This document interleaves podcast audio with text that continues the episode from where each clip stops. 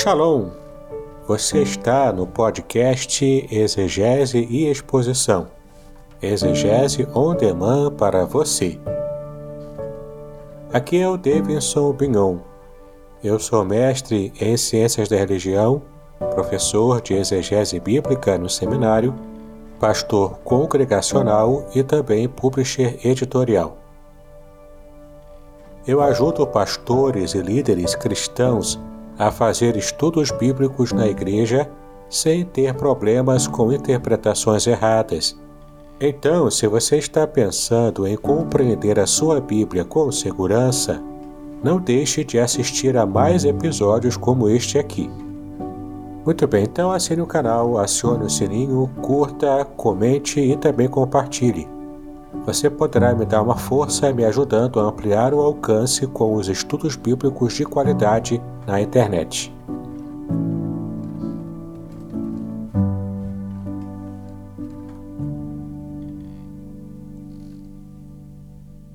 Muito bem, meus queridos, bom dia. Que Deus abençoe a cada um de nós. Estamos aqui já começando a nossa aula, a mensagem de Esdras para hoje. Você já está vendo aqui na tela né, o nosso título da aula de hoje. E no próximo slide você já pode ver também as primeiras informações, como sempre a gente dá, as primeiras informações do livro. Então temos aqui a informação sobre o nome do livro. O nome do personagem central, Esdras, em hebraico, significa ajuda. No cânon hebraico, Esdras e Neemias eram um só livro.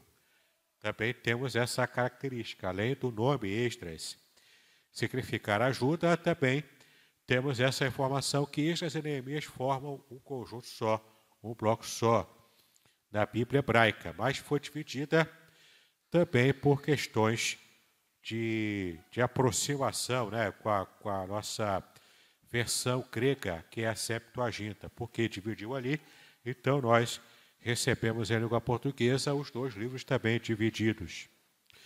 O autor do livro de Esdras foi o próprio Esdras, o sacerdote e escriba.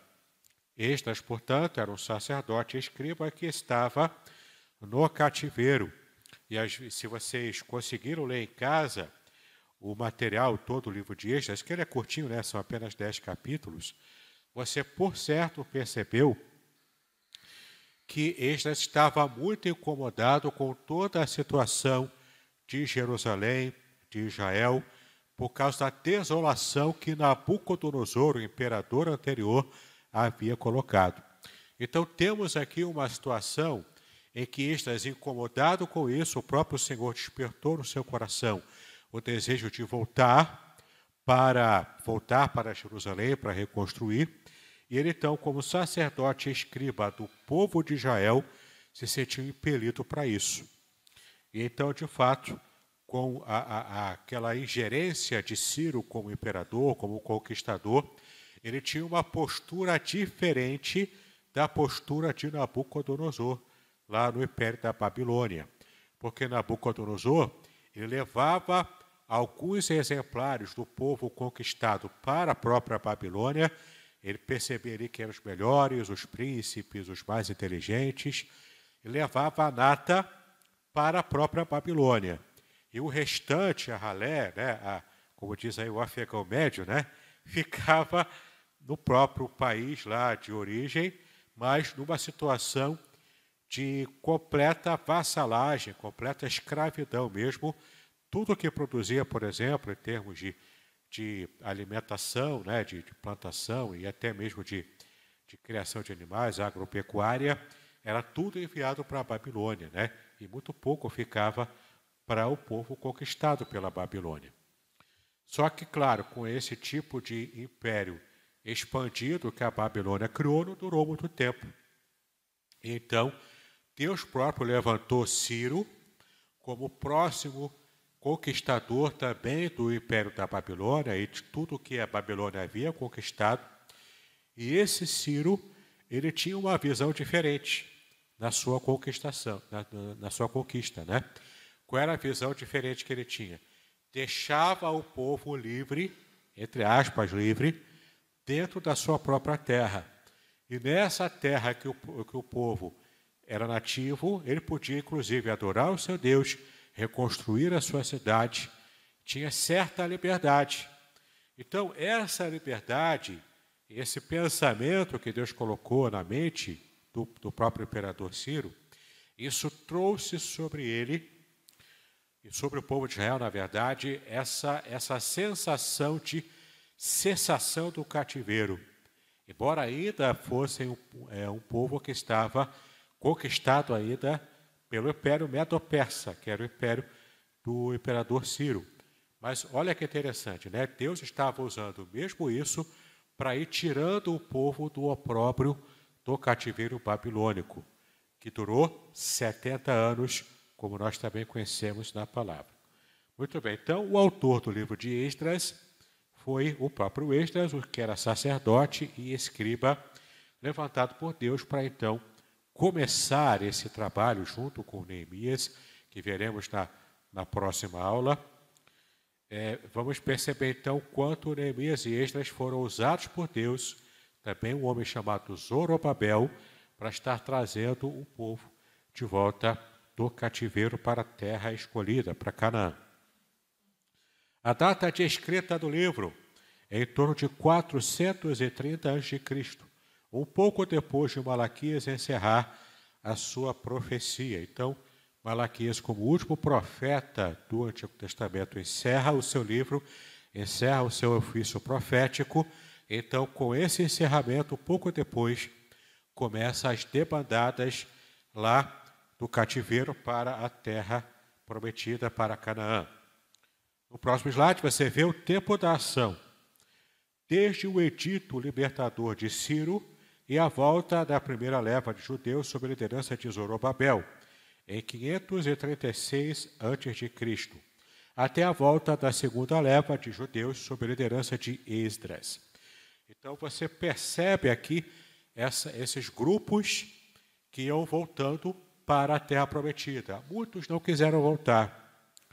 Muitos dos judeus já estavam estabelecidos em Babilônia, como de fato os profetas haviam ensinado e haviam é, falado para eles.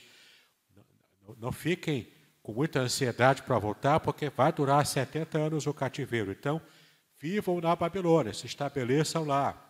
É, tenham sua casa, façam negócios, enfim, se estabeleçam em Babilônia, porque é uma geração inteira que vai durar esse cativeiro. E de fato, muitos estavam estabelecidos em Babilônia, apesar da situação difícil, mas estavam lá acomodados àquela situação.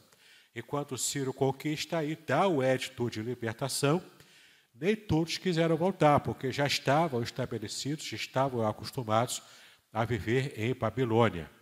Aqueles que de fato tinham ainda ardendo no seu coração o amor por Canaã, o amor por Jerusalém, se sentiram impelidos por Deus também para estarem voltando nessas sucessivas levas de retorno, que em hebraico se chama aliá. Quando se fala em dispersão do povo para entre as nações, é diáspora. Quando se fala em retorno desse povo de Deus disperso para Israel, chama-se aliá em hebraico. Tá bom? Muito bem. Então, é, essas três levas aí aconteceram de retorno do povo para a terra prometida. O verso-chave de Esdras está no capítulo 7, versículo 10. Porque Esdras tinha preparado o seu coração para buscar a lei do Senhor e para cumprir e para ensinar em Israel os seus estatutos e os seus direitos. Então, a gente vê aqui tanto um retorno quanto a reconstrução, que é uma reforma, né? a reforma política, a reforma nacional, mas também no coração de Esdras, já que ele era escriba, ele era também sacerdote, então ardia no seu coração também a restauração, a reforma religiosa. Tá bom? Tudo isso aqui, então, estava é, é, nesse, nesse, nesse grande pacote do que era a restauração e a própria liberdade que Deus estava dando através de Ciro, que era um conquistador pagão, mas que o próprio profeta também, o profeta Isaías, diz e chama Ciro de meu ungido, meu Messias, o meu ungido, porque Deus havia separado Ciro, ainda que na situação de rei pagão, de conquistador pagão, para estar fazendo a vontade de Deus. Isso traz uma lição tremenda para a gente, porque a gente percebe o quanto Deus é soberano sobre todas as nações da terra. Inclusive, ele usa pessoas que não conhecem a Ele para estar fazendo a vontade dele. Ora, se Deus tem inclusive Satanás debaixo do seu cabresto, o que dirá o ser humano? Não é? Então, isso traz um grande alívio para a gente, porque a gente percebe que a gente está do lado certo. Existe sim o lado do bem contra o mal. Quem está do lado de Deus está do lado certo. E esse é mais do que vencedor. A própria Bíblia diz, Paulo diz em Romanos 8, nós somos mais do que vencedores em Cristo Jesus. Então, nada e nem ninguém pode eh, fazer alguma afronta contra nós, nenhuma condenação há para os que estão em Cristo Jesus. Paulo já disse. Por quê? Porque estamos juntos, fazemos parte do povo de Deus. Somos pastoreados pelo Senhor Todo-Poderoso que tudo pode fazer. Que detém sobre si o controle soberano de todo o universo que ele próprio criou. Não é? Então a gente percebe aqui o quanto Deus estava no controle absoluto de toda a história. No nosso próximo slide, você vai ver aí o tema, que é um tema bastante óbvio para a gente: a volta do cativeiro. Né? Não tem outro tema a não ser esse. Modo como Deus estava sendo soberanamente fiel, cumprindo a sua promessa, e após os 70 anos que ele havia avisado pelos profetas, de fato o povo estava retornando, fazendo a aliar, voltando para a nação, para a terra. Conteúdo, conteúdo do que nós temos aqui em Esdras. Ao findar o tempo do cativeiro babilônico, como profetizara Jeremias, Daniel entendeu, Daniel era o profeta, né? Entendeu que era tempo de voltarem para casa. O império medo-persa vencera, dominar o babilônico, e agora Ciro era o imperador. Duzentos anos antes, Deus anunciara pela boca do seu profeta Isaías que Ciro nasceria e seria o seu instrumento de libertação do povo. Veja que interessante, né? Deus avisando antes aos profetas o que ele faria depois. E de fato tudo foi se concretizando. É? Ao saber disso e, e decidido pela libertação do povo judeu, Ciro os envia de volta junto com seus objetos de culto do templo. Isso aqui em 537 a.C. Por quê? Nabucodonosor era tão profano que ele não apenas levou cativo, mas percebeu que havia objetos de ouro, objetos de valor, que era do templo de Jerusalém, o templo de Salomão. Ele então leva tudo para a Babilônia. Leva tudo para a Babilônia. E é interessante agora a gente perceber o quanto o concílio ele permite, inclusive, que essas riquezas materiais voltassem para Jerusalém. Tudo ia voltar nos seus conformes, tudo ia retornar. Era Deus movendo o povo para ter a sua identidade nacional preservada, mesmo diante daquela situação de cativeiro. Tá? E é nesse momento do cativeiro que surgem algumas instituições. A instituição, por exemplo, da sinagoga surge nesse período. Porque a gente às vezes lê a Bíblia e não percebe como é que terminamos o Antigo Testamento com Malaquias Aí começamos o Novo Testamento em Mateus e já lá tem já a sinagoga, tem escriba, tem fariseu, tem é, saduceu, tem essênio, tem um monte de gente lá que a gente nunca ouviu falar no Antigo Testamento. Como é que surgiu tudo isso? Nesse período intertestamentário. Nesse período entre o Antigo Testamento e o Novo, aproximadamente 400 anos, que os teólogos antigamente falavam que eram 400 anos de silêncio de Deus. Não é bem assim. Deus também falou, não através de profetas, mas através dos acontecimentos da história.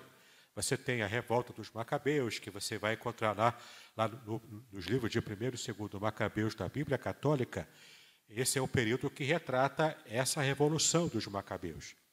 Judas Macabeu, enfim, né? vai mostrar o quanto esse, o que aconteceu nesse período das constantes revoltas do povo. E essa revolta dos Macabeus realmente trouxe algum sucesso e ficou marcado na história de Israel. Celebram até hoje, inclusive, Cristo celebrou o que o Novo Testamento chama de a festa da dedicação. Que hoje em dia, essa mesma festa da dedicação é chamada de festa de Hanukkah, a festa das luzes, a festa onde se acende velas. E ainda hoje é celebrado isso, que é equivalente ao nosso período de Natal. Então, nós cristãos celebramos o Natal, em 25 de dezembro. Nesse período, aproximadamente, os judeus que não celebram o Natal, eles celebram Hanukkah, que é o que o Novo Testamento diz que era a festa da dedicação. E é interessante a gente perceber que essa não é uma festa propriamente bíblica, ela não foi uma ordenança de Deus, ela é uma, uma festa cultural que surgiu nesse período tá, entre, entre testamentos, né, entre o Antigo e o Novo Testamento, mas o Novo Testamento dá essa informação de que é, Cristo também celebrou, assim como, como os judeus da época do primeiro século já estavam ali celebrando a festa de Hanukkah, a festa da dedicação. É bem interessante a gente perceber isso. Então, é, é, escribas já existiam, né, que, que é o soferima, eles já existiam desde o Antigo Testamento, mas tem uma, uma, uma figura mais assim, mais assim forte e mais presente no Novo Testamento, que são os doutores da lei. Então você tem fariseus, que são dois partidos, fariseus e saduceus, que surgiram no período do, do, do pós-cativeiro, e temos também essa instituição da sinagoga que foi criada para suprir a ausência do templo no período do cativeiro. Depois do Novo Testamento, o templo foi reconstruído por Herodes. Então você tem a, a instituição do templo que retorna, e você tem ainda a instituição da sinagoga que permanece. Tá? Então, templo e sinagoga atuando junto, cada qual com a sua abrangência, com o seu nível de trabalho, para poder é, é trazer para o povo judeu tanto a formação desde o começo, desde a infância, na sinagoga, e o templo sendo então esse centro de adoração para o povo judeu. Tá ok? Muito bem. No próximo slide, ao saber disso e decidido pela libertação do povo judeu, Ciro os envia de volta junto com seus objetos de culto no templo em 537 a.C. É, não mais de 50 mil homens retornaram numa primeira leva sob a liderança de Zorobabel. No capítulo 2 você vai ver isso. A maioria dos judeus exilados já havia se estabelecido na Babilônia e não queria trocar esta segurança por uma jornada longa e perigosa ao seu país desolado, que necessitava ser reconstruído, é claro. Não é? como alguém, por exemplo, que. Eh, eh, vamos olhar agora para um lado mais contemporâneo. Quando terminar, quando finalmente terminar, mais à frente, essa guerra da Ucrânia, Rússia e Ucrânia, olha o tipo de, de, de sofrimento, de esforço que os ucranianos terão que fazer para poder reconstruir o seu país. Entendeu? É mais ou menos isso, é, era, mesmo, era mais ou menos essa, a, a, a, esse era o pensamento, o sentimento daqueles que não quiseram voltar já estou estabelecido aqui, Ciro está melhor do que Babilônia, então já estou melhor aqui do que quando eu estava quando cheguei. Alguns não quiseram voltar. Quem voltou tinha coragem e sabia o que estava comprando, sabia o que, está, o que ia acontecer, o esforço que era para reconstruir. Qualquer um aqui que tentou emagrecer, não é? Sabe do que eu estou falando. Às vezes é mais fácil você emagrecer do que manter a magreza, não é? É mais ou menos isso. É muito pior reconstruir do que construir do zero. Era mais difícil, não é? Mas era um esforço que precisava ser feito, ok? Então esses que voltaram em levas sucessivas, de fato, é, estavam é, cheios de coragem e de fé no Senhor. No próximo slide você vai ver Chegando a Jerusalém, erigiram o altar. Esses que voltaram na primeira leva, né? Erigiram o altar e depois começaram a obra de reconstrução, primeiro do templo. Olha a prioridade deles. Tinha ainda a cidade para morar, tinha ainda a reconstrução de casas, habitações. Tinha que reconstruir tudo do zero, estava tudo em barrancos.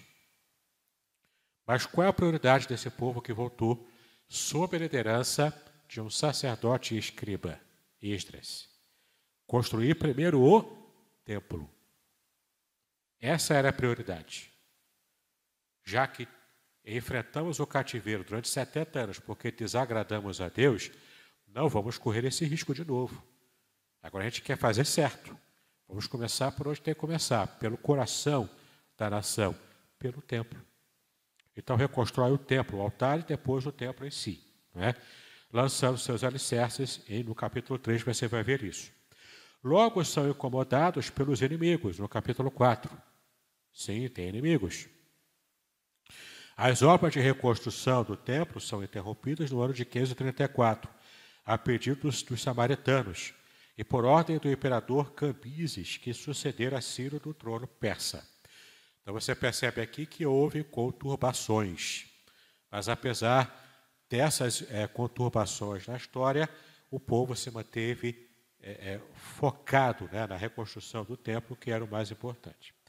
A reconstrução do templo, então, é retomada em 520, agora no período do reinado de Dario, o Grande o qual sucedera Cambises após consulta feita no rei pelos inimigos samaritanos. Ao desanimarem, foi muito importante a mensagem dos seus profetas contemporâneos, que era Ageu e Zacarias, falando nesse período. Ok? Após quatro anos de obras, o templo foi terminado em 516 a.C. Então, durante quatro anos, nessa segunda intifada de trabalho, né, de, de esforço para a reconstrução. Você vai ver no capítulo 6. Há um intervalo de aproximadamente 60 anos entre Esdras 6 e 7, pois só após este período é que Esdras resolve viajar à Palestina como a segunda leva de judeus. É durante este intervalo de tempo que se dá o reinado de Assuero, Xerxes e a história de Esther. Tá? Então, você percebe aqui uma sucessão histórica chegando então ao que falaremos mais à frente com mais detalhes sobre esse período aqui do rei Assuero, também do Império Medo-Persa, aqui agora tendo a história de Esther, que é uma história muito bacana, muito bonita, que nós teremos também a oportunidade de estudar com a nossa irmã seminarista, né? que vai nos apresentar, se Deus quiser, essa nossa maravilhosa história de Esther. Muito bem. Agora está certo. Esdras era um sacerdote que amava a palavra de Deus e que fundara as sinagogas na Babilônia.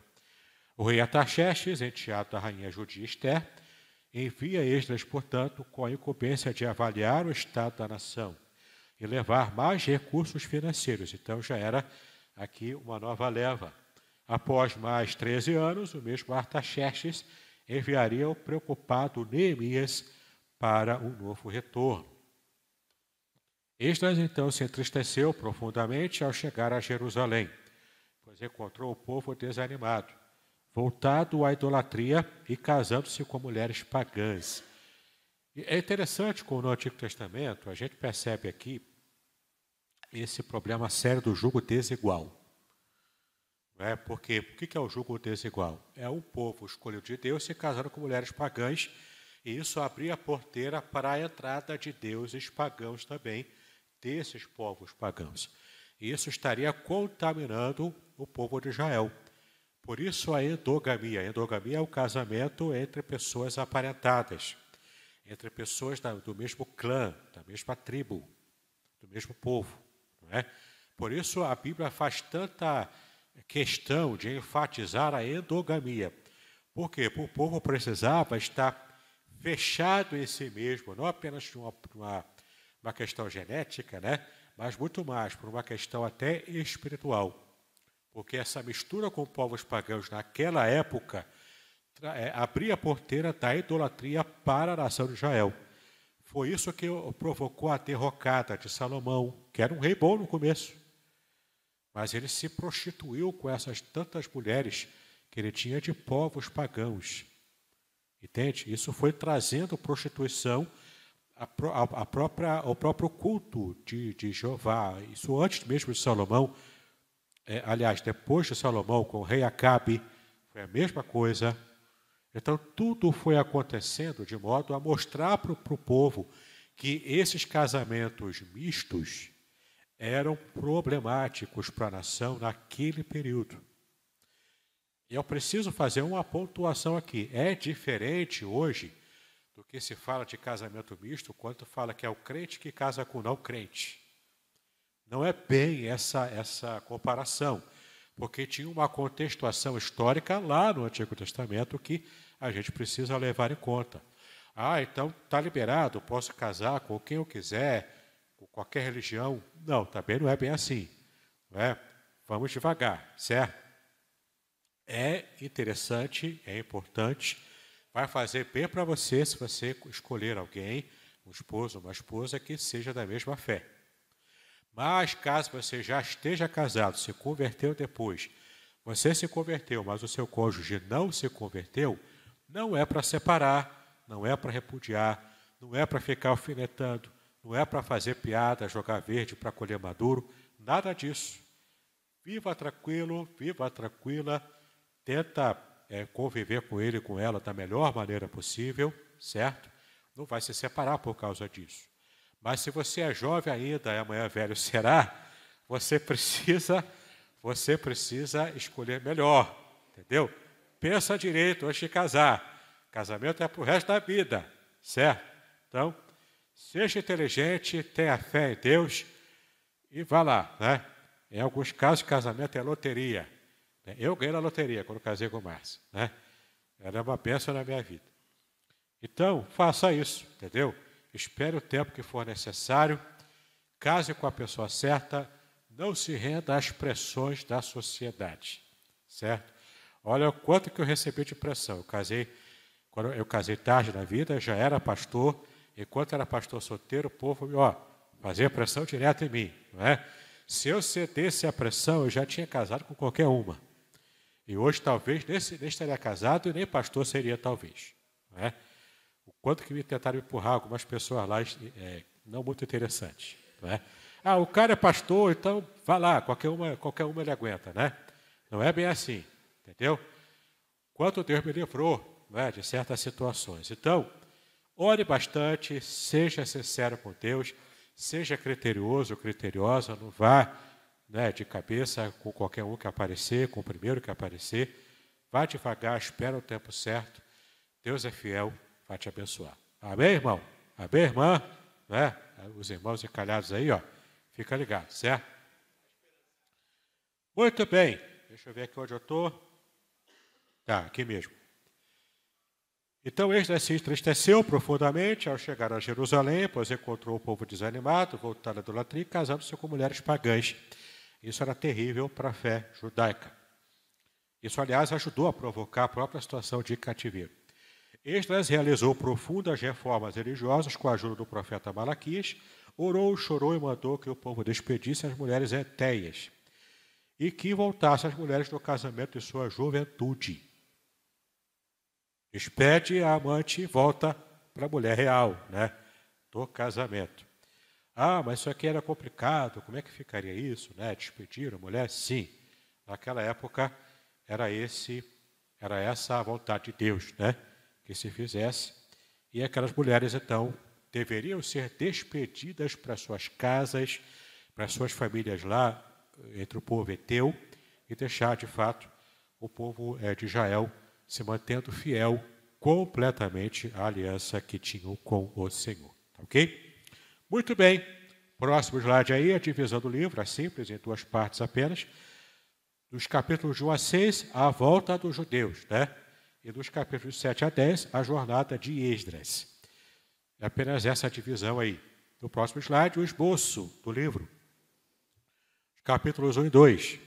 O decreto e a volta à Palestina. Tá? Capítulos de 3 a 5. O início da reconstrução do templo e os problemas quando chegaram lá para reconstruir. Capítulo 6, o templo acaba de ser reconstruído. De 7 a 8, a viagem de Esdras. De 9 a 10, portanto, finalizando, reformas religiosas. Não é apenas a reforma de obras, mas reforma de religião também, aumentando e, e melhorando, né, inclusive, a fé do povo para que evitassem nova situação de degradação da fé, descontentamento divino e, quem sabe, até o novo cativeiro, né? Eles estavam ainda bastante machucados com todo aquele tempo, uma geração inteira perdida em um povo estranho. É? Isso era terrível para a mentalidade dos judeus que estavam com a sua fé ainda sendo renovada e voltando para a terra prometida. Muito bem, parte 2, o nosso próximo slide. Parte 2, análise. Já falamos toda essa parte inicial, apresentando né, de modo bem é, ligeiro aqui todo o livro, de modo panorâmico, como é o nosso, a nossa proposta, o nosso objetivo. Analisando agora algumas partes que nos chamam a atenção. Primeiro, a volta do cativeiro se dá em quatro levas, tá bom? Com Zorobabel, 537, com Esdras em 458, Neemias em 444 e novamente com Neemias, portanto, duas levas com Neemias, agora em 432. Então, quatro levas de retorno para a Terra Prometida. Próximo slide, segundo destaque. Em 539, o Império Medo-Persa invadiu a Babilônia e assumiu a supremacia mundial.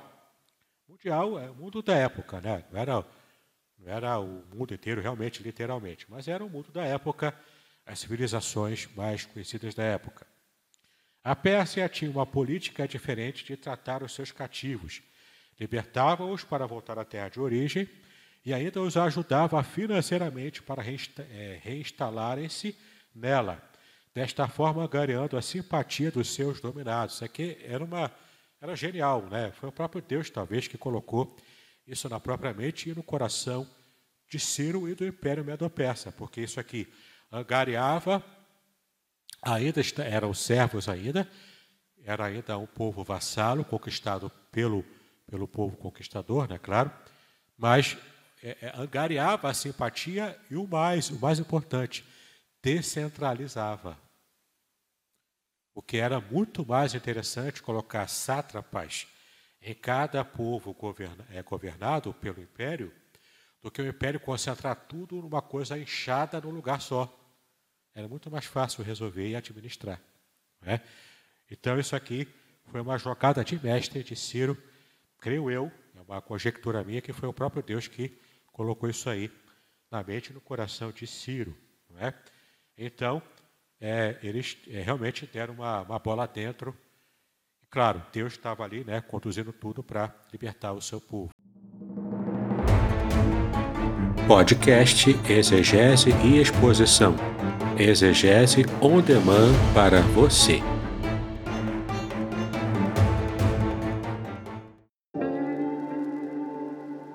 Shalom! Aqui é o Davidson Pignon. Eu ajudo pastores e líderes cristãos a fazer estudos bíblicos na igreja sem ter problemas com interpretações bíblicas erradas. Então, se você está pensando em compreender a sua Bíblia com segurança, não deixe de assistir a mais conteúdos como este aqui neste canal.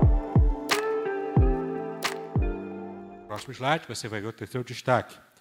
O, o, edito, o edito libertador de Ciro era válido para os judeus, localizados em todos os domínios do novo Império Persa. Portanto, alca, portanto alcançava até mesmo os judeus das dez tribos dispersas e cativas na Assíria, embora pouquíssimos desses pareçam ter voltado. Ou seja, era de fato uma geração que se perdeu inteira, mas os poucos aparentados ali, que conseguiram sobreviver, também esse edito de Ciro também alcançaria eles. Mas nenhum deles quis voltar. Continuaram em Samaria, continuaram lá nessa terra, né, na terra diferente que não é a terra de Deus. E, portanto, de fato, é, esse reino do norte, o reino chamado de Israel, né, de fato, se perdeu completamente ali. Não é? O nome de Israel é, por isso, novamente, muito mais usado em Esdras e Neemias que o nome Judá, porque ali já era praticamente o reino do norte, já já estava, era, era carta fora do baralho. Não é? Então, quando Esdras e Neemias volta a usar Israel, não se refere mais ao reino do norte, mas se refere a aqueles que voltaram do próprio reino do sul, Judá, agora estavam, estariam compondo novamente o reino unificado após a situação do cativeiro. Tá ok? Por isso, Neemias volta a usar Israel para designar a nação agora em vias de reunificação. Paradoxalmente, contudo, o termo judeus, referindo-se ao povo de Israel, aparece pela primeira vez no capítulo 4, versículo 12, já que os de Israel eram, em sua maioria, da tribo de Judá. Né? Então, daí começou-se a chamar judeus, ou pelo menos retomou essa designação de judeus para esse povo que estava agora reconstruindo a nação e que todos eram, sem exceção, da tribo de Judá, do reino do norte, do reino de Judá, do reino do sul, aliás, reino de Judá, tá ok? Por isso voltaram a ser chamados de judeus.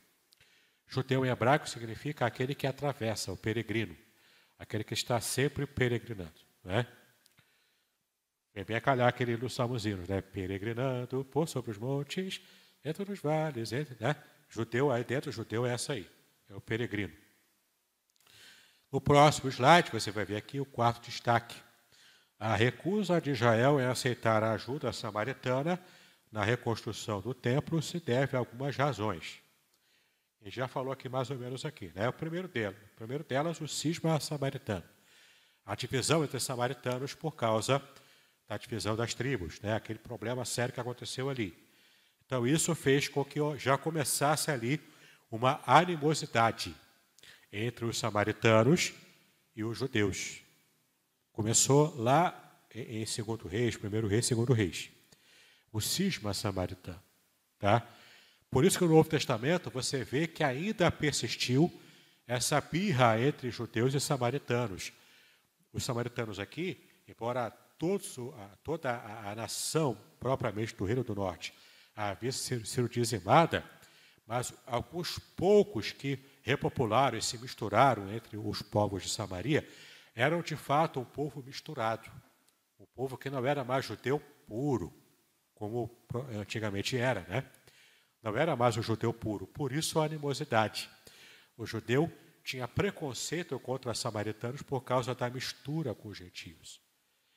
Esse, esse tipo de, de é, é, rixa entre judeus e samaritanos, porque era uma rixa porque havia mistura entre povos gentios, isso só vai acabar com a criação da igreja, porque a igreja faz a unificação entre judeus e gentios em um povo só. Entendeu? Quando Cristo institui a igreja, ali estava o germe do que Deus já havia falado desde Abraão. Lá em Abraão, quando Deus chamou Abraão, Deus tinha o propósito de salvar a, a nação inteira, o mundo inteiro, aliás. Como é que ele faria isso? Escolhendo uma pessoa, depois uma família, depois um reino, que é o reino de Davi, depois uma nação inteira, certo? E a partir dali viria da linhagem de Davi o Messias para salvar o mundo inteiro. Mas desde o começo lá em Abraão, Deus disse para Abraão que será a tua terra, da tua parentela, Entendeu? Porque você, eu vou fazer de você uma bênção para todos os povos da terra. Desde o começo, a visão de Deus era uma visão universal. Mas ele tinha que começar por alguém. Ele começou então por um homem, Abraão, dali expandiu para sua família, daí expandiu, expandiu para uma nação, escolheu, agora começou a funilar, escolhendo um reinado de Davi, para dali afunilar mais ainda e vira o Messias. Entende? O propósito inicial, que era salvar o mundo inteiro, desde Abraão, só é de fato concretizado em Cristo. Que essas barreiras de judeus e gentios é quebrada com isso. Certo? Então, de fato, é restaurado o propósito inicial de Deus desde o começo. Então, o primeiro propósito para esses samaritanos não quiserem voltar para reconstruir, olha o trabalho que dá, a luta que é, não é? Eles estavam lá acomodados na Babilônia agora Império é, Medo-Persa. É? Então, esse cisma samaritano foi um dos motivos também para que não quisessem voltar. Segundo motivo, a motivação samaritana era atrapalhá-los e prejudicá-los, e não propriamente ajudá-los. Ou seja, os samaritanos que não queriam voltar tinham já essa rixa histórica com os judeus, eram agora os inimigos deles. Entende? Eles tinham um propósito, reconstruir Jerusalém. Estavam focados nisso. Mas o povo da oposição, o povo do contra, já começava a criar problema. Bota obstáculo, joga pedra. Foram inclusive reclamar lá com o imperador. Olha, proíbe lá, ó, estão fazendo coisa errada lá. Veja o quanto esses obstáculos foram atrasando, foram dificultando, foram piorando. E dali você percebe o quanto esse povo samaritano estava com seu coração completamente distante de Deus. E essa situação, inclusive, aqui da tentativa e esforço para reconstruir o templo, só foi se intensificando. Para quando chegar lá no Novo Testamento, você agora entende por que, que o judeu não se dava com o samaritano. E por que, que Jesus contou a parábola do bom samaritano para começar a quebrar esse tipo de tabu. Era um tabu histórico. Era uma dívida histórica, né, para usar o termo que está em em moda hoje. Era uma dívida histórica que ali estava sendo quebrada. Uma briga histórica que estava sendo quebrada. Entendeu? Muito bem. Terceiro motivo. Podia ser que, ao ajudarem na, na construção, exigissem posteriormente o direito à participação no culto dos judeus. Aqui já era uma, um preconceito do lado dos judeus, né? De não quererem mistura com os samaritanos desde esse período. Por isso que, é, de fato, havia essa rixa e os samaritanos eram, portanto, inimigos dos judeus, fazendo de tudo para que a reconstrução do templo não acontecesse. Eram do contra, não é? Torciam para o quanto pior, melhor. Né? Essa era a postura deles. Quinta, quinto destaque da nossa análise. O templo reconstruído por Zorobabel era maior do que o de Salomão. Era maior de extensão. Tá? É, aqui nós temos a metrificação. 27 metros de altura, 27 de largura e 45 de comprimento. Era, portanto, maior nas dimensões. Mas muito inferior em luxo e beleza. Estava longe de ser bonito como era o de Salomão que era a época de ouro, ela era, era, era a era áurea não é? do templo de Salomão aqui. Agora aqui era maior as dimensões, mas era completamente inferior em termos de beleza, em termos de suntuosidade.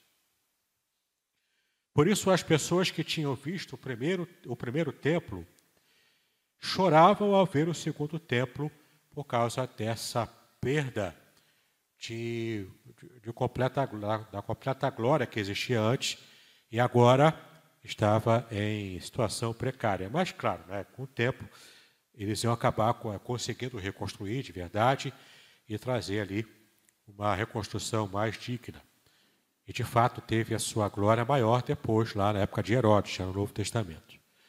Mas, a, naquele período, realmente, era de de doer o coração, era de machucar o coração do judeu. Muito bem. No nosso próximo slide, você vê aí algumas partes do livro, que é o nosso, nossa sexta, nossa, nosso sexto destaque. Né? Algumas partes do livro de Esdras estão em aramaico, por causa da mistura, né? porque o aramaico ele é reforçado na época do cativeiro lá na Babilônia já. Não é?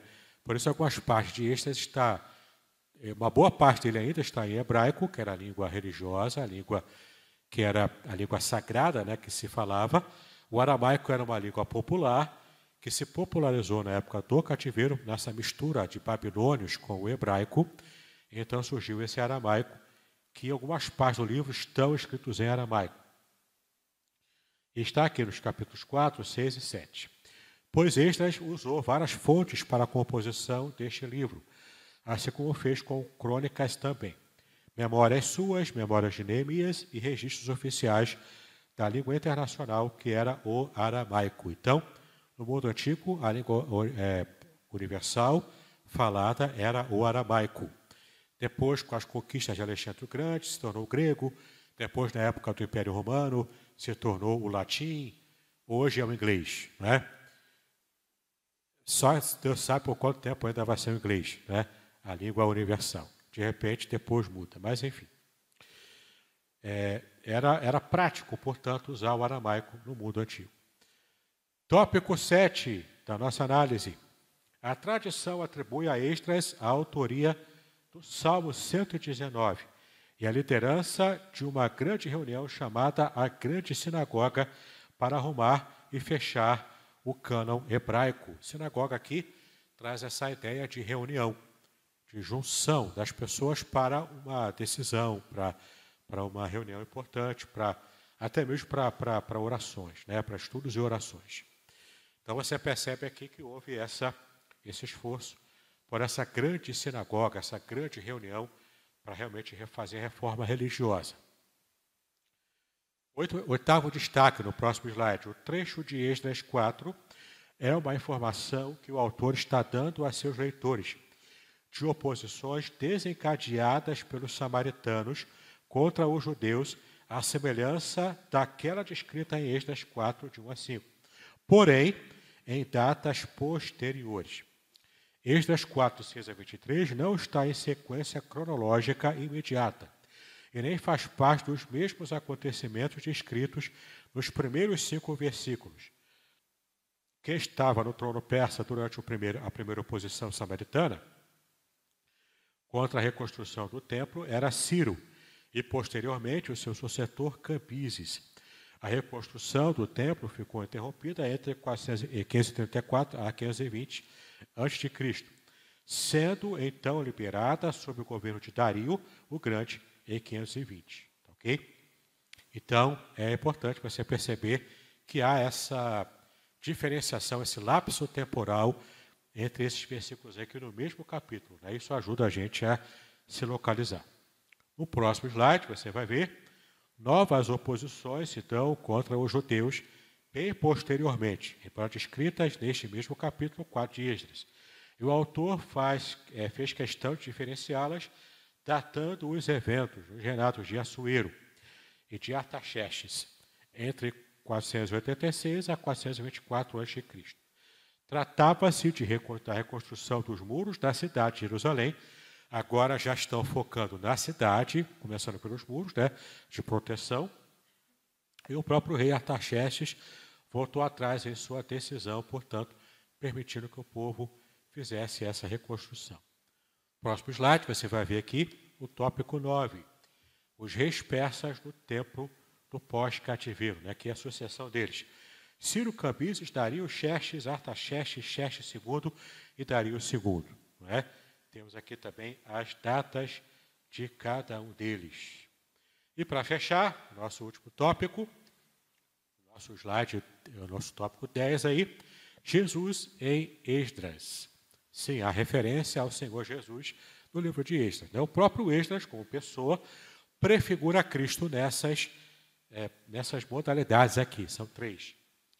Primeiro, como, como aquele que tinha preparado o seu coração para buscar a lei do Senhor e para cumprir e para ensinar em Israel os seus estatutos e os seus direitos. Então você percebe aqui que Esdras está prefigurando Cristo nessa total obediência a lei de Deus, o total cumprimento da lei de Deus. Tá bom? Esdras, portanto, tinha esse valor e isso prefigura, aponta para Cristo lá na frente, porque de fato a Bíblia diz que Cristo foi o único ser humano que conseguiu cumprir cabalmente, de modo perfeito, toda a lei de Deus. Ok? Bom, é, Esdras traz à nossa mente a descrição de que Cristo faz de si mesmo como aquele que zelosamente obedece ao Pai. Letra B. Como o sacerdote, Esdras prefigura o papel de Cristo como grande sumo sacerdote. Então, tem também essa semelhança. Letra C. Como grande reformador espiritual que chama Joel ao arrependimento, no capítulo 10, Esdras também tipifica o papel messiânico de Cristo como aquele que transforma as perspectivas espirituais de Israel incluindo o chamado para abandonar o tradicionalismo morto e a impureza moral. Então, é, Esdras estava aqui prefigurando o Cristo também, com esse fator de estar é, trazendo novamente essa, esse, esse reavivamento espiritual, esse reavivamento religioso sobre a nação. Ok? Então, isso aqui também é é, figura de Cristo lá na, no retorno do cativeiro. E para fechar aqui, nossos livros, a Bíblia Sagrada e também o livro de Ângelo Gagliardi Júnior, que é o nosso livro base né, de, nossa, de nosso estudo, nossos resumos aqui. Muito bem. Estou indo, é, tentando ir com, com, alguma eficiência maior aqui por causa da nossa Assembleia. Né? Não quero esticar demais o nosso tempo aqui. Muito bem, queridos, perguntas e respostas. O nosso rock vai estar ali levando o microfone até você. Não é? Vamos esperar aqui, ele já está se preparando ali. Quem tiver pergunta, levante a mão. Algum comentário? Nossa seminarista aqui quer levar o ponto dela do dia. Chega aqui, traga para ela o microfone, por favor. Pastor. Diga. É, a gente viu ali que quando termina o cativeiro, é, parte retorna para poder fazer a reconstrução do templo e parte fica lá. Grande parte foi de Israel, mas provavelmente também ficou um povo ali de Judá, também presente ali naquele, naquele momento. É, e aí, num dos slides ali que o senhor mostrou, é, o senhor mostrou que esse povo que formou né, o povo samaritano ali, né, essa composição ali desse povo de, de Israel, de Judá, quem, quem não quis retornar, mais quem, quem já vivia lá, né, é, eles, eles tiveram uma oposição contra essa construção do templo, né, de quem estava retornando. Por que, que essa oposição se formou? Já que eles não quiseram ter esse compromisso, eles quiseram ficar lá naquela segurança que eles tinham, não quiseram permanecer na segurança de Deus, que Deus cuidasse deles ali, eles não quiseram sair daquela segurança ali humana que eles tinham. É, por que, que eles se opuseram a, a, a quem estava retornando para fazer essa construção do templo? Questões, é, é eu até falei aqui os, os motivos, né, dos slides aqui, que é o, o nosso tópico 4 da nossa análise eles, eles, eles não voltaram por quê? Porque, primeiro, já estavam aculturados no lugar onde eles estavam.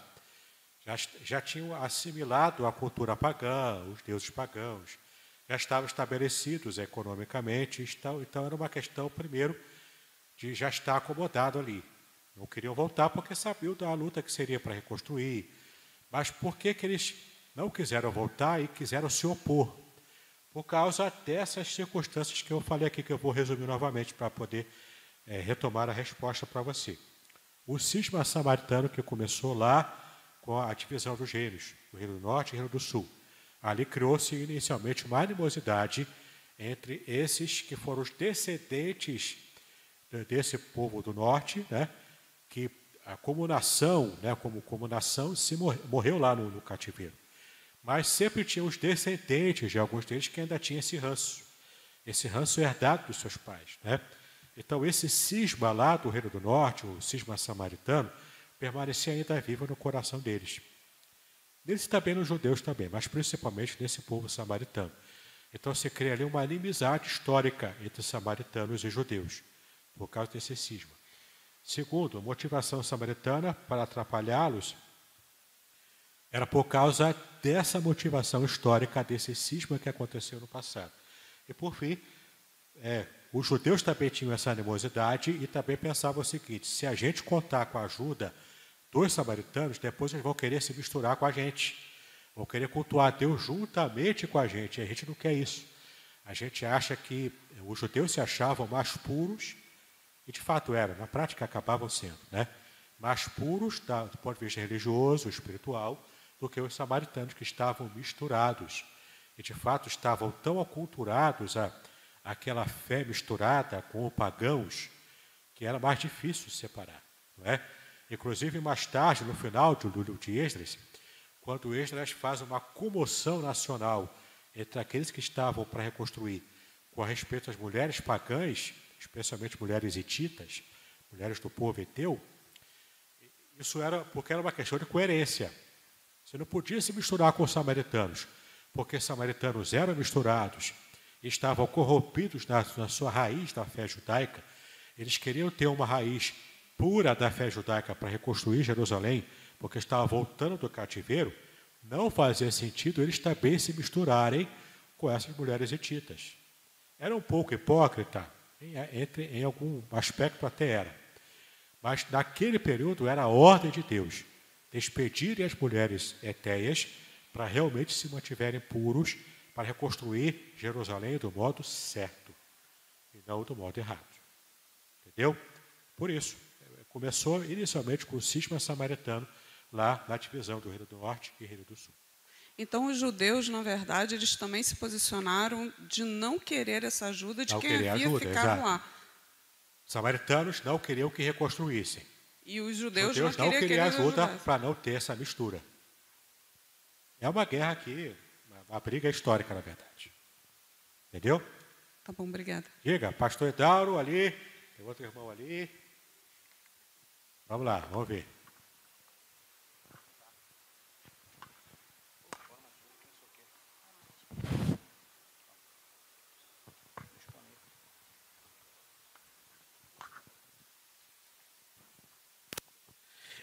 Para ajudar a, a, boa pergunta que a Andrea fez, a seminarista Andrea, é, é, bom a gente sequenciar o seguinte, trazer a memória, que houve em Israel, na história da nação, dois cativeiros. O cativeiro assírio e o cativeiro babilônico. Né? O cativeiro assírio, que é o primeiro que acontece... Reino do Norte. Que é junto com o Reino do Norte. A nação estava dividida, Reino do Sul, a, é, Judá, capital Jerusalém, né? Isso. e o Reino do Norte, capital Samaria. Primeiramente, Samaria ela é, ela cai sob o cativeiro assírio. Esse cativeiro não termina, né? Não há um término desse cativeiro. Então eles ficam por lá, vivendo muito bem, tornando-se pagãos, casando, etc. e tal. Séculos depois vem o, cativeiro, o segundo cativeiro, que é o cativeiro do sul, né, Judá. Esse cativeiro termina, que é isso que a história de Esdras, aqui, né? É. O cativeiro do sul termina com Ciro, ele autoriza o retorno do povo judeu. O povo judeu retorna. Quando eles estão lá, reconstruindo o templo, vivendo a vida, quem é que desce? Quem é que vem? Os, os samaritanos que estavam lá vivendo na Síria, né? É aí, e aí é. os judeus regiram. Não, vocês optaram em desobedecer a Deus, vocês não voltaram, vocês se casaram com outros povos, né? tornaram-se pagãos, nós judeus, que mantivemos a nossa fidelidade enquanto estávamos no cativeiro, agora que voltamos, não queremos essa convivência é com vocês. É muito interessante porque, para entender essa animosidade, é importante lembrar os dois cativeiros que aconteceram: o cativeiro assírio, que não terminou, e o cativeiro babilônico que termina quando Ciro autoriza, aí entra a história de Esdras. Né? É, então, tendo esse cenário, a gente consegue lembrar disso. E, e, é interessante também que, a, por exemplo, a palavra fariseu em hebraico é frushim. Frushim significa os puros, aquele que é puro. Porque essa mentalidade do judeu da época do cativeiro permanece entre o povo judeu e cria-se então, por causa dessa mentalidade, se cria o partido dos fariseus, que Jesus estava bastante associado a esse partido. Algumas, às vezes a gente lê o Novo Testamento e acha que Jesus era contra todos os fariseus, que Jesus era completamente contrário a tudo que se referia a farisaísmo. Não é verdade. Aliás, tudo que Jesus ensinou estava bastante próximo do que os fariseus ensinavam. No início do ministério de Jesus, ele era inclusive chamado para falar pelos fariseus nas sinagogas no começo. Depois é que houve uma ruptura, por causa da religiosidade engessada, cristalizada do farisaísmo. Jesus não, não se debatia contra todos os fariseus ou contra o movimento farisaico de um modo geral. Ele se debatia contra essa, essa, esse grupo de fariseus, que era infelizmente grande, mas era um grupo grande de fariseus que eram hipócritas. Por isso que ele se bate, fariseus, hipócritas, fariseus, hipócritas, sepulcro caiado, né? por causa disso. O movimento em si do farisaísmo não era errado, mas o modo como acabaram deturpando o próprio farisaísmo fez que Jesus, então, é, tivesse resistência a esse grupo dos, dos hipócritas fariseus. Tá ok? Mais alguém? Vai lá. Pastor, é, assim, eu, nada marcou mais o coração do, do, do, do, judeu ali do que esse episódio do cativeiro babilônico. Tanto é que parece que o judeu, o pecado dele até aquele momento era, o, era o culto a, a outros deuses. A crítica de Jesus no Novo Testamento, na verdade, não é nem um culto a outros deuses, não é uma idolatria. Mas é o que parece que acontece. Aí eu queria a opinião do senhor. Assim, essa separação que eles fazem até Jeremias 13 ali, quando eles fazem, assinam um acordo de que iriam mandar as mulheres é, de outras nações embora, não iam mais se misturar, é, parece que cria neles um, um, tipo um nacionalismo religioso que se fecha, que Exagerado, vai de encontro exatamente. diretamente à questão da vocação. E se, você, se a gente perceber, o discurso de Jesus, muito no Novo Testamento, é muita crítica desse abandono da vocação. Ó, vocês são como guias cegos, vocês não, vocês não entram no reino nem deixam ninguém entrar.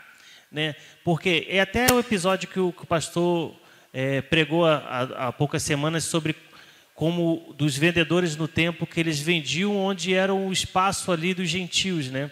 Daqueles é, para cultuar. E o que está tanto em Abraão ali, né? Em, que o senhor comentou, em ti serão benditas todas as famílias da terra.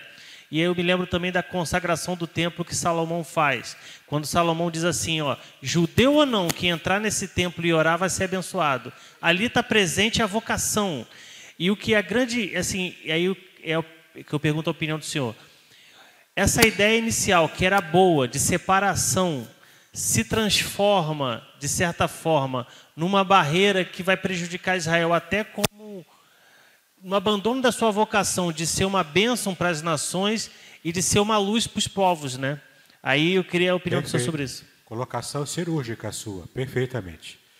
Eles, é, é, é, Deixa eu tentar ilustrar aqui. É como o bambu. Já tentou torcer o bambu? Se você torce demais o bambu para o lado, quando você solta, ele vai para o extremo oposto. E vai oscilando até retornar ao seu ponto né, de equilíbrio. É mais ou menos isso. O povo de Israel tanto se misturou com outras nações, casou com mulheres pagãs, abriu a porteira para a idolatria, que não era abandono. Entenda, no Antigo Testamento, abrir a porta para a idolatria não era abandonar o culto a Jeová, não era. Era acrescentar o culto idólatra. Continuava adorando a Jeová, achando que estava agradando a ele, mas adorando também, fazendo uma fezinha lá para Baal, para Xerá, para Astarote, para Moloque, entendeu? Estavam tentando agradar gregos e troianos ali. Isso era abominável para Deus, né? Essa mistura pagã. Por quê? Por quê? Por que é abominável? Porque Deus é único, é o único Deus existente, ele merece exclusividade na adoração. Assim como ele também nos colocou aqui como seres humanos, como seres exclusivos desse planeta. Nós dominamos sobre todos os animais, nós somos exclusivos. Deus criou toda a terra exclusivamente para o ser humano. Então ele merece ser adorado de modo exclusivo também. Percebeu? Nós somos a imagem e semelhança dele na, na, na terra. Por isso que eu não posso fazer imagem de escultura para tentar representar Deus. Porque eu, a minha vida, a minha imagem como ser vivo, eu já sou essa representação divina aqui na terra. Eu não posso querer representar Deus, um Deus vivo, como a imagem de, de, de um ídolo morto, que não tem vida. Percebe? A lógica de Deus é isso. Essa é a lógica divina. Por isso era proibido essa mistura. Aí, de fato, é o que você falou. A, a gato escaldado medo de qualquer tipo de água. Não, não, quer se aproximar de água. Entendeu? Então, quando o povo judeu viu o, o, os 70 anos que eles tiveram de intenso sofrimento em Babilônia. Esse povo remanescente aqui lembra vividamente do cativeiro babilônico. Não queria voltar para isso, então foi completamente expurgado esse pecado da idolatria, que a Bíblia diz no Antigo Testamento que era equiparado ao pecado de feitiçaria. É como se estivesse fazendo, fazendo feitiçaria, né? Para Deus ele recebe da, do, com a mesma gravidade. A idolatria e alguém que adora demônios, que pratica a feitiçaria. Então, olha só, com o cativeiro isso foi exterminado. O pecado foi completamente exterminado, expurgado do povo. Isso foi arrancado do coração do povo. Mas aí entra o outro pecado. O pecado do hipernacionalismo, ou seja, não vou misturar, não vamos ter mais idolatria, ok, entendemos isso, não vamos mais fazer isso, mas vamos nos fechar tanto aqui, vamos ficar tão assim hermeticamente fechado, que ninguém mais entra em nosso clubinho da fé. Isso também era outro erro, era o extremo oposto. Era o bambu que foi para o outro extremo. Precisou do Novo Testamento em Cristo para aprumar o bambu, ele voltar para o centro. Você não tem que se misturar com outras nações em termos de casamento, fazer alianças assim, porque isso vai corromper você. Você tem que se manter puro, sim. Israel tinha que se manter puro, sim. Mas, ao mesmo tempo, não é ficar fechado com uma, uma cristalização religiosa. Ele tinha que abrir essa cristalização. Tinha que quebrar a barreira, furar a barreira. Sair da bolha religiosa. E ser luz para o mundo pagão que precisava enxergar a luz de Deus na nação de Israel. Foi só em Cristo que essa bolha foi furada. Agora você entende por que, que Cristo fez tanta questão de quebrar tabus falar com a mulher samaritana em pleno meio-dia, contar a parábola do bom samaritano. Entendeu? Ele estava sempre no meio dos doentes, enfermos, dos endemoniados. Ele estava ali no meio do povão, furando a bolha. Que os religiosos não conseguiam ainda furar a bolha, porque eles ainda estavam engessados com essa mentalidade exagerada, de uma pureza exagerada, decorrente do cativeiro babilônico. Entendeu? Então a sua colocação foi precisa, foi cirúrgica. Tá bom? Mais alguém? Ah, eu. Diga. Fala, Luiz. Tem uma música que cantam até hoje, eu acho interessante, eu gosto. Não sei, o senhor deve conhecer melhor do que eu, que eles repetem basicamente a mesma coisa. Lechanar Rabá Beyerushalayim. Sim, olha que vem Jerusalém. Sim, é. Eu gosto, é muito, muito é. bonitinho. Ela, Todo ano eles, eles é, falam. Na verdade, fala hoje. de esperança, é uma coisa de é. que quanto, enquanto lá estavam, sonhavam com esse. Com esse, com esse 68, retorno, aliás. 67, isso. isso é regressivo, é um canto. É, eu já ouvi várias explicações, inclusive um judeu falando disso na internet, eu gostei muito. É, só que isso que também que o senhor está falando, que o irmão perguntou, eu achei perfeito na colocação dele, começou Deus sempre faz as coisas de uma maneira que, que, nos vem mostrar o que vem a acontecer e essa coisa da repetição da história. Quando ele escolhe um dos filhos de Davi, o que deveria jamais, porque pra, aos nossos olhos, eu, eu, particularmente nunca, nunca entendo as escolhas de Deus, porque ele escolhe sempre os improváveis, os, os estranhos à nossa, lógica. Quando ele escolhe lá o Sansão, o Shemesh, o Solzinho, é um menino mimado, esquisito pra caramba. Faz, pare... Inclusive, ele precede o Hércules na história. Inclusive, dizem que a história de Hércules é, é, é fruto. plágio de Sansão. É, não, é, é, fruto dessa. É, é, helenizaram a história, colocando ele de um outro filho de um outro Deus. Depois vem esse San, Salomão, o Pacífico. a primeira esposa dele já é filha de Faraó.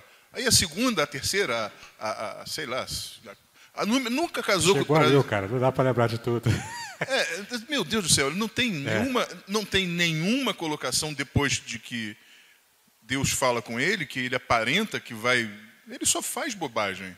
Só besteira. Asneira e atrás de asneira, e os filhos dele. E todo mundo fica falando de Manassés, o pior rei de todos, mas o é. Manassés na verdade, ainda teve um final, parece que melhor do que o de Salomão. Estava repetindo os erros de Salomão. É, na verdade, ele só excedeu em grande quantidade, porque Salomão nunca foi acusado de matar filho nenhum.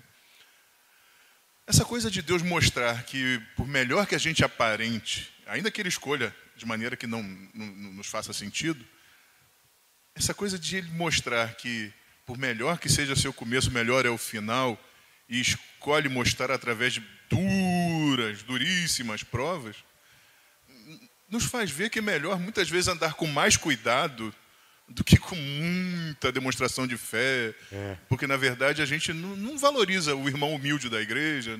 É, é igual a dirigir carro. É, você tem que olhar quem começa muito a Quem começa a aprender a dirigir o carro, fica cheio de medo, né? muito cuidado. Dirige melhorzinho até. Erra bastante, mas também tem respeito pelo trânsito. Depois que essa mesma pessoa pega a segurança aí. Começa a fazer as mais, maiores canto, loucuras, aí né? Perde, perde o temor do trânsito. É terrível. Começa a fazer um monte de barbeiragem, aí que o, o, o acidente acontece de verdade. E isso né? acontece com a igreja ainda hoje, pastor? É isso que eu queria perguntar, terminando a minha fala. É. Acontece com a igreja ainda hoje? A gente muitas vezes vê um movimento que começa na igreja com dedicação, igual a igreja bom, congregacional de Bento Ribeiro, que durante um tempo foi uma expositora do, do louvor e tudo. Começou com uma reunião de, de, uma reunião de quatro meninos que oravam lá. Era, ali foi um avivamento que aconteceu em Bento Ribeiro. Sim, isso, mas muito, é, gerou muita briga depois, porque não tiveram cuidado de isolar-o acusticamente. E apesar da, da maravilha que foi. Com os vizinhos, é. é teve, teve, problema de polícia, judicialização. É. A igreja corre esse mesmo risco hoje de cometer as, começar bem e descambar? Sim, a apostasia é uma realidade, sim. A igreja não está livre de apostasia hoje, não. No Novo Testamento já tinha apostasia. O que é, pode diferenciar é termos de salvação para aquele que já é salvo em Cristo. Esse está garantido. Não se perde a salvação de quem um dia alcançou. Salvação não se perde, entendeu? Porque é até uma questão lógica, não apenas bíblica, mas também lógica. Preste atenção: se Deus é que te dá a salvação por graça, mediante a fé, Ele é que mantém a sua salvação, Ele não vai permitir que você perca essa salvação. Ele é que garante a sua perseverança até o final. A perseverança dos santos não é uma garantia do santo, é uma garantia de Deus, que abençoa o santo para que ele persevere. Entendeu? É, é essa simbiose de, de Deus agindo em santidade, fazendo com que o santo persevere por essa agência divina. Agora, isso não quer dizer que um grupo eclesiástico que aí sim é misturado entre joio e trigo. Tem crente regenerado, salvo, e tem gente que está lá por moda, tem gente que está lá por, por uma conveniência social, enfim, né? Está ali porque é estranho no ninho lá. Igrejas que perdem essa, essa condição né, de estar vivendo o avivamento, por ter o grupo inteiro no mesmo sentido, no mesmo sentimento, no mesmo, na mesma busca, essa igreja que perde essa dimensão, ela pode sim até ser fechada. A gente vê todo dia aí igreja sendo fechada, né? Igreja evangélica sendo fechada. Então, por vários motivos, inclusive situações envolvendo escândalos públicos. É o grupo né, que entenda uma coisa: uma igreja local, ela é uma espécie de representação da igreja universal. Mas ela sozinha, a igreja local sozinha, isolada, não é a, a expressão perfeita da igreja universal ou a única expressão perfeita dessa igreja universal. Ela é, no máximo, parte do corpo maior, que é a igreja universal. Tá bom? Tranquilo? Beleza. Mais perguntas? Não? Tá ok? Tranquilo? Tranquilo então, queridos. Vamos estar então orando para encerrar e após o pastor está com a palavra para a Assembleia de Membros. Para te exaltamos pelo privilégio que tivemos em estudar a tua palavra nesse momento. Pedimos a tua graça contínua para que possamos colocar em prática aquilo que aprendemos. Todas as lições que vimos aqui, inclusive lições que envolvem apostasia, pedimos a ti livramento, Pai, que nós estejamos nos mantendo sempre firmes pela tua graça e nunca abandonarmos a fé no Senhor Jesus Cristo. Nós te exaltamos porque o Senhor nos mantém firmes e pedimos que esta firmeza se expanda ao longo da nossa vida e experiência cristã. Então, cuida de cada um de nós, nos abençoa em tudo. É como pedimos e agradecemos em nome de Jesus, hoje para todos sempre. Amém e amém. Muito bem, agora o que eu gostaria de ver é a sua participação. Entre em contato comigo, compartilhe a sua experiência comigo e quem sabe até se você enviar em formato de áudio, eu possa aproveitar a sua experiência para apresentar no próximo episódio do podcast Exegese e Exposição. Eu sou Davidson Pignon e eu ajudo pastores e líderes cristãos a fazer estudos bíblicos da igreja sem terem problemas com interpretações erradas. Se você então está pensando em compreender a sua Bíblia com segurança, não deixe de assistir a mais episódios como este aqui. Então, assine o canal, acione o sininho, curta, comente e também compartilhe. Ajude-me a ampliar o alcance com estudos bíblicos de qualidade na internet. Que Deus abençoe os seus estudos, paz e bênçãos sobre a sua vida.